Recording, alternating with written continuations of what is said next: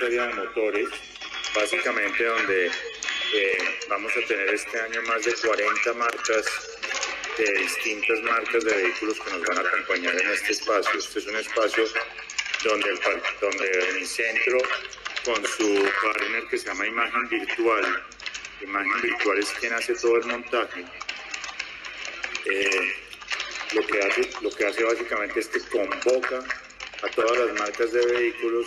para que las marcas de vehículos nuevos estén en un solo lugar. La feria adicionalmente tiene otra cosa y es que nosotros tenemos no solamente las marcas de vehículos, sino tenemos entidades financieras que financian los vehículos, zonas de peritaje para que la gente que quiere entregar su carro en parte de pago le puedan hacer el peritaje, así como eh, zonas especiales o destinadas para que también tengamos vehículos para hacer test drives de todas las marcas que tenemos.